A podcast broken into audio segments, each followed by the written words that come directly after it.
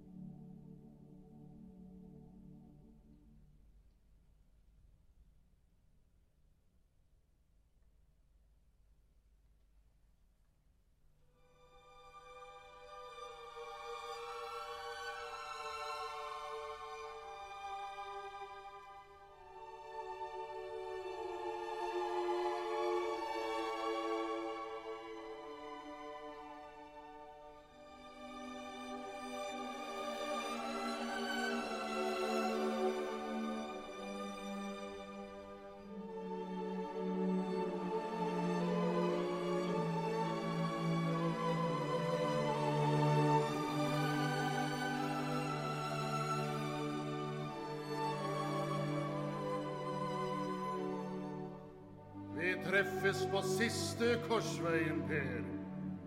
Og så får vi se om Jeg sier ikke mer.